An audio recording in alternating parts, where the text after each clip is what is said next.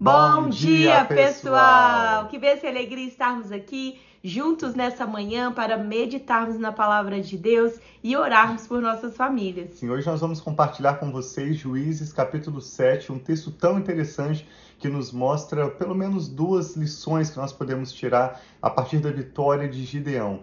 Primeiro, enquanto os medianitas vinham para arrasar Israel, destruir suas plantações, matar o seu gado, eles vinham ousados e nessa ocasião, quando é, Gideão decide agir pela fé, nós vemos que ele troca o seu medo pela coragem para obedecer a palavra de Deus e Deus lhes dá vitória, ao passo em que aquele povo medianita troca sua ousadia pelo medo e por isso eles são derrotados. Nós também vemos que Gideão vence aquele exército inimigo com menos de 1% do seu exército, e Deus fez isso para provar que não depende dos nossos próprios esforços ou da nossa própria capacidade, mas sim do poder dele, das estratégias que ele tem para uhum. agir em nosso favor. Sim, então vamos orar pedindo para que Deus abençoe essa leitura, esse devocional Amém. de hoje, nesse primeiro dia da semana, nesse domingo, e que o Senhor fale conosco, e nos mostre as estratégias, a forma que Ele tem para nos ajudar a vencer os desafios que muitas vezes podem parecer gigantes, inimigos da nossa vida, mas Deus é aquele que está conosco e Amém. mesmo com parecendo que nós temos tão pouco, Deus pode multiplicar, ele faz o milagre dele. Nós também lembramos, agora falando, eu lembrei da milagre, do milagre dos pães e dos peixes. O menino tinha tão pouco, mas pôde alimentar uma multidão. Então, hoje é um dia que Deus pode possa vir sobre a sua fé, sobre a sua vida e saber que ele é um Deus de multiplicação. Assim ele é um Deus que faz com pouco, ele pode fazer muito. Então, que nós possamos entregar a ele aquilo que nós temos para que ele possa fazer a obra dele, o milagre, aquilo que nós precisamos nesse dia. Pai, muito obrigado por esse novo dia. Obrigado pelas tuas misericórdias que se renovam a cada manhã nas nossas vidas. Nós entregamos essa semana, Pai, e esse momento devocional a Ti. Que o Teu poder, a Tua presença, Pai, a Tua palavra vem transformando as nossas vidas e nos ajudando a viver os planos e os propósitos do Senhor para nós. Nós apresentamos a Ti esse momento devocional e te agradecemos. Em nome de Jesus. Amém. Seja então encorajado, receba forças renovadas a partir da palavra de Deus. Esse é o texto de Josué 7 e ao final dessa leitura nós queremos orar pela sua família, concordar com seus motivos de oração. Hoje é o dia 8 de 21 e numa campanha que estamos orando especificamente pelas nossas famílias. Então diz assim, Ju, Juízes, não Josué, perdão. Não, dia 7? Juízes, capítulo 7. Não, ontem foi 7, hoje é dia 8 de 21. Ah, pensei que a gente ia contar só o dia da leitura. Diz assim... Juízes 7. De madrugada, Jerubaal, isto é, Gideão e todo o seu exército, acampou junto à fonte de Arode. O acampamento de, de Midian estava ao norte deles, no vale, perto do monte Moré. E o Senhor disse a Gideão: Você tem gente demais para eu entregar Midian nas suas mãos.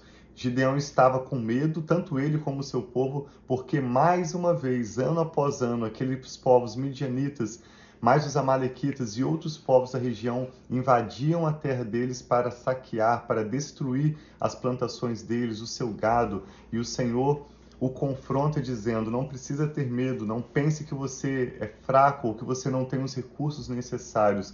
Na verdade, você tem gente demais para entregar Midian nas suas mãos, a fim de que Israel não se orgulhe contra mim, dizendo que a sua própria força o libertou. Anuncie, pois, ao povo que todo aquele que estiver tremendo de medo poderá ir embora do monte Gileade. E então, vinte e dois mil homens partiram e ficaram apenas dez mil com Gideão. Então Gideão tinha 32 mil homens no seu exército e 22 mil, a princípio, voltam para suas casas porque estavam tremendo de medo. Mas o Senhor tornou a dizer a Gideão: Ainda há gente demais, desça com eles à beira da água, e eu separarei os que ficarão com você. Se eu disser, Este irá com você, ele irá. Mas se eu disser, Este não irá com você, ele não irá. Assim Gideão levou os homens à beira d'água e o Senhor lhe disse: Separe os que beberem a água, lambendo-a como faz o cachorro. daqueles que se ajoelharem para beber. E o número daqueles que lamberam a água, levando-a à boca com as mãos, foi de trezentos homens. Todos os demais se ajoelharam para beber. O Senhor disse a Gideão: Com os trezentos homens que lamberam a água, livrarei vocês e entregarei os midianitas nas suas mãos. Mande para casa todos os outros homens. Gideão mandou os israelitas para suas tendas, mas reteve os trezentos. E estes ficaram com as provisões e as trombetas dos que, dos que partiram. Então, agora, daquele exército gigantesco de 32 mil israelitas, Gideão tem consigo 300 homens. E o acampamento de Midian ficava abaixo deles, no vale. Naquela noite, o Senhor disse a Gideão: Levante-se, desça ao acampamento, pois vou entregá-lo nas suas mãos. Se você está com medo de atacá-los, desça ao acampamento com o seu servo Pura e ouça o que estão estiverem dizendo. Depois disso, você terá coragem para atacar. Então ele e o seu servo Pura desceram aos postos avançados do acampamento, e os midianitas, os amalequitas e todos os outros povos que vinham do leste haviam se instalado no vale. Eram numerosos como uma nuvem de gafanhotos. Assim como não se pode contar a areia da praia, também não se podia contar os seus camelos. E Gideão chegou bem no momento em que um homem estava contando seu sonho a um amigo. Tive um sonho, dizia ele. Um pão de cevada vinha rolando dentro do acampamento midianita e atingiu a tenda com tanta força que ela tombou e desmontou. Seu amigo respondeu: Não pode ser outra coisa senão a espada de Gideão, filho de Joás, o israelita. Deus entregou os midianitas e todo o acampamento nas mãos dele. Quando Gideão ouviu o sonho e a sua interpretação, ele adorou a Deus. Voltou para o acampamento de Israel e gritou: Levantem-se! O Senhor entregou o acampamento midianita nas mãos de vocês.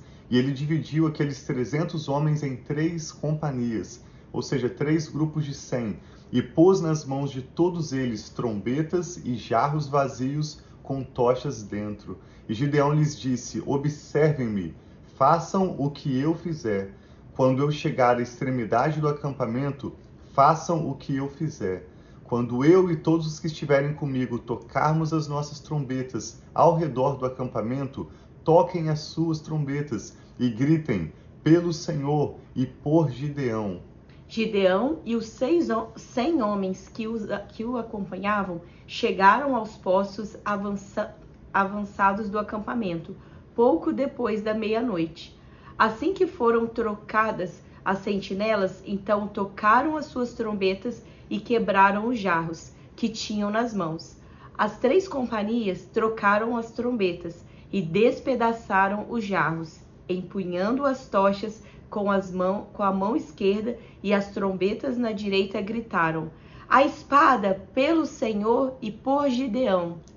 Cada homem mantinha sua posição em torno do acampamento, e todos os midianitas fugiam, correndo e gritando.